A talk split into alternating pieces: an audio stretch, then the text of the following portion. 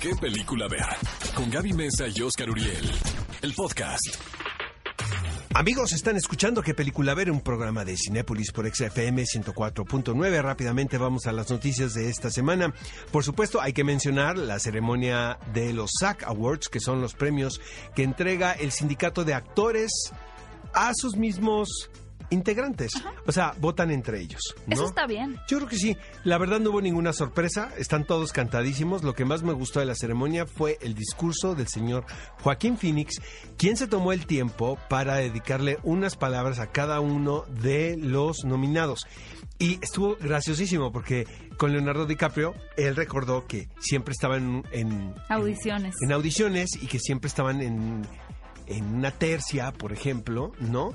Pero que si, sabe, si sabían que Leo, o Leonardo, como ellos dicen, estaba dentro de los considerados, no, no se iban a quedar con el papel. Era como, no, ya está Leo aquí, seguramente no me quedo con el personaje. Y una de las eh, situaciones que realmente se volvió viral también fue ese encuentro tan, tan lindo, la verdad, que tuvieron Brad Pitt y Jennifer Aniston, ambos ganadores por, bueno, diferentes protagónicos, pero sí, sí causó mucha sensación. Y luego vi algunos memes donde ponían a Angelina Jolie como en su vestuario de maléfica por atrás. Me encanta, me encantan los memes, la gente es muy creativa. No, pero todo empezó con el video cuando él está viendo el monitor Ah, donde sí. gana eh, Jennifer Aniston, ¿no? Y ella también reaccionando a su premio por Once Upon a Time in Hollywood. Ah, no les puede haber salido mejor, ¿no? Estaba perfecto. Oigan, y para qué, bueno, Renée Zellweger también ya, como dice Oscar, muy cantado como mejor actriz, como mejor actor Joaquín Phoenix. Y qué curioso, me llama mucho la atención esta categoría de mejor elenco de dobles de riesgo que ganó Avengers Endgame. Posiblemente sea el único que gane Avengers Endgame. Un poco sacado. Oigan amigos, y otra sorpresa durante la semana es el éxito en taquilla de Bad Boys for Life. Se ha convertido realmente en todo un fenómeno mundial porque no solamente en México este fue un éxito, sino realmente en todo el mundo. Esto corrobora el poder que sigue teniendo Will Smith como figura protagónica de una película, ¿no? Exacto, me llama la atención que 17 años después de la última película hayan tenido tanto éxito, porque aunque tenemos muchos reboots, precuelas, secuelas, spin-off, creo que este se trata del más exitoso en taquilla, como dices. Oscar. Totalmente. Y la verdad llevaba las de perder, porque hay una generación completa que no conoce la saga de Bad Boys. Yo, Entonces, este, esto, o sea, ahora sí que así de impredecible es el cine, ¿no? Oigan, por cierto, y si quieren ir a ver Bad Boys, pero con una experiencia extraordinaria, tienen que ir a verlo a la sala ScreenX de Cinépolis, que está en Cinépolis Antenas en la Ciudad de México, porque como lo hemos comentado en este espacio, no solamente tienen la pantalla frontal, la clásica, sino que también hay laterales, haciendo esto una experiencia mucho más inmersiva. Así que no se pierdan Bad Boys en el formato ScreenX en Cinépolis. Amigos, y el guatemalteco con sentido de qué película ver, me refiero al señor Oscar Isaac, se prepara para estelarizar la película The Great Machine. Eh, recientemente lo vimos participando en las películas de la Guerra de las Galaxias como el piloto Poe Dameron, uno de los personajes más populares, podemos decir, ¿no? De las últimas tres películas.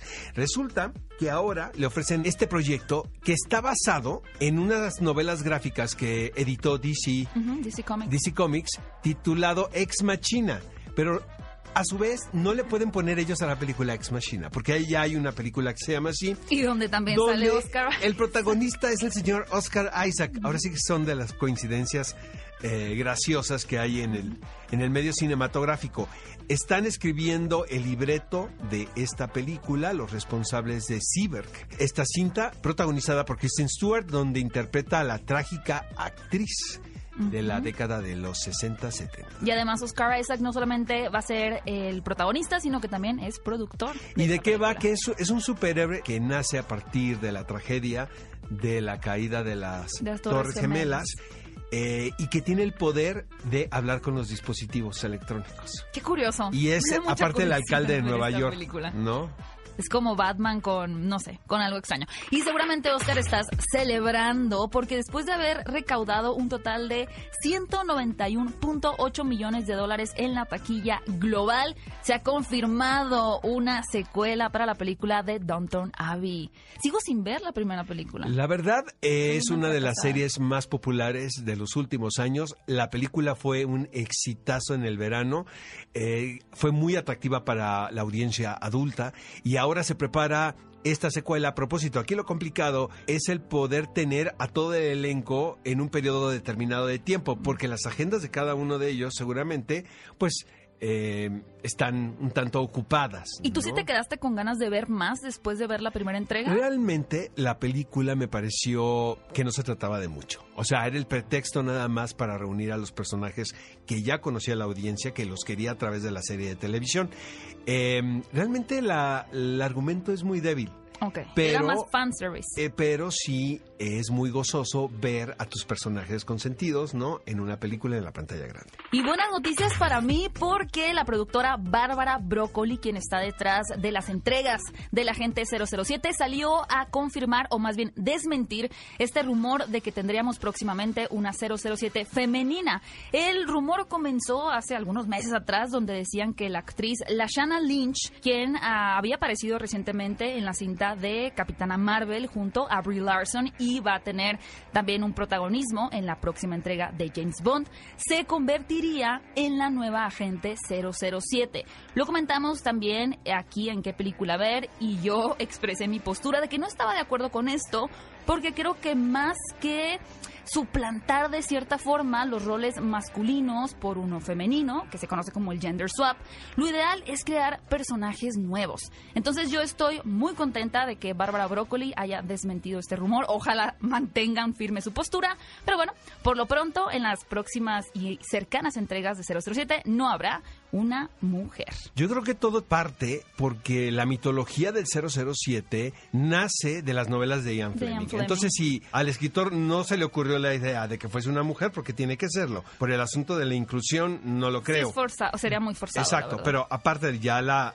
productora dijo abiertamente que no tiene problema que el protagonista tenga un color de piel determinado o que tenga una etnia determinada. Entonces, creo que ya con esto quedó muy claro todo lo de las especulaciones alrededor si una mujer o un mexicano o un, O un chino. afroamericano podría ser el 007. Y finalmente, si ustedes disfrutaron muchísimo la cinta nominada a Mejor Película y Mejor Película Extranjera Parásitos, pues el director Bong Joon-ho ya confirmó que será trasladada también a una serie de televisión más que nada para poder explayarse un poco con el Yo estudio creo que de el los argumento personajes. sí da para Sí. una serie de televisión.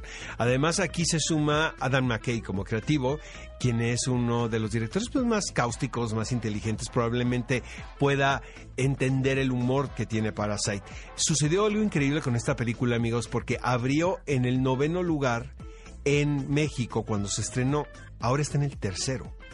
Yo creo que el boca en boca ha generado también Así, bastante todo el mundo ha visto Parásito. Pero el otro día leí un comentario que decía que la, bueno, la persona que lo escribe dijo, me aburrí mucho con esta película, me quería quedar dormida. Y dije, wow, Pero, porque realmente creo que ¿quiénes tiene un ritmo. Tiene un ritmo muy bueno la película de Parásitos. Si no la han visto, ¿no? vayan a ver la Cinépolis. Y bueno, también algo curioso es que al parecer hay un rumor de que la historia ya no se situaría en Corea, sino en. Estados Unidos. No, lo único que se sabe es que va a estar hablada en inglés. Entonces sería muy extraño que la acción continuara en Corea y los personajes hablaran en inglés. Hace más sentido el trasladar la acción a otro país. Cosa que yo veo muy viable porque realmente gran parte del éxito de esta película es que cualquiera nos podemos identificar con lo que nos están en contando. otras culturas. Aquí en México Aquí en quedaría México sería perfecto, perfecta. pero perfecto. sí. De acuerdo. Ve a Cinépolis y utiliza el hashtag qué película ver. Escúchanos en vivo todos los sábados a las 10 de la mañana en Exa FM 104.9.